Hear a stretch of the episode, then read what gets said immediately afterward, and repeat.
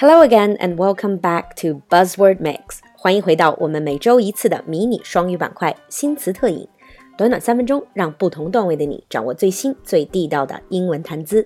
Now sit back, relax, and enjoy our Buzzword Mix. In today's Buzzword Mix，在今天的三分钟新词特饮里，our buzzword is wonky vegetables。可能绝大多数的小伙伴们没有听过 wonky 这个词，其实我特别喜欢这个词，因为它的发音特别奇怪。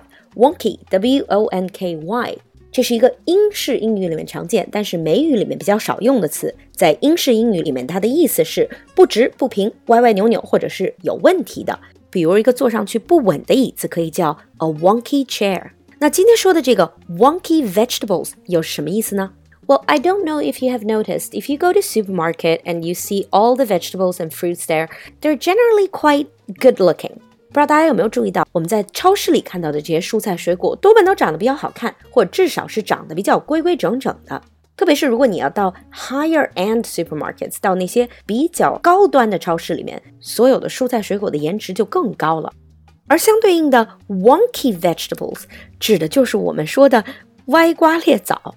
for example, if fruits and vegetables they have blemishes，有斑点、有疤痕；bumps 有这种凹凸不平；or misshapen，甚至长得畸形，比如这种长歪了的西葫芦，或者是分叉的胡萝卜。在英式英语里面可能会用到 wonky，但是在北美就直接说的是 ugly vegetables。 now, the reason why we don't see this type of wonky vegetables and fruits that often in supermarkets is because, like in many other things, when it comes to buying vegetables and fruits, we're all about looks. 那之所以我们在超市里很少看到这种所谓的歪瓜裂枣，是因为就算是买蔬菜水果，我们也是奉行颜值至上主义。When people see these wonky vegetables and fruits, they think there's something wrong with them. So in the past, in many Western countries, they don't go into supermarkets and they actually get thrown away, causing huge amount of waste. 那在很多西方国家，之前的做法是这些歪瓜裂枣进不了超市，索性就被丢掉，造成了极大的浪费。In recent years, people started to realize this, and there has been a campaign to push wonky vegetables. 近些年来呢，在很多西方国家都有这样的一个歪瓜裂枣运动。 在英国，甚至有他们的非常有名的国民大厨去推动这一个风潮，鼓励大家去购买 wonky vegetables。在英国的一个平价超市 Asda，甚至还曾经设过这样的一个专区，区域的名字也非常有意思，叫做 Beautiful on the Inside，叫内在美系列的 wonky vegetables。Experts are saying there's no difference whatsoever in taste or nutritional value. This is perfectly good food that could and should be eaten by humans.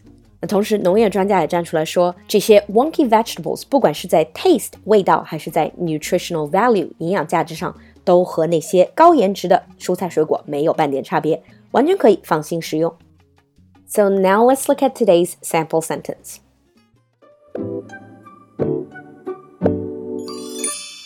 They are starting a new campaign to encourage people to buy wonky fruits and vegetables. They are starting a new campaign to encourage people to buy wonky fruits and vegetables. 这个句子你听懂了吗？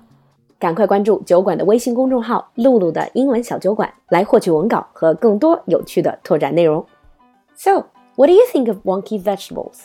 Will you buy wonky vegetables and fruits in supermarkets? Feel free to leave your comments in the comment section. 期待你的分享，我们下期见。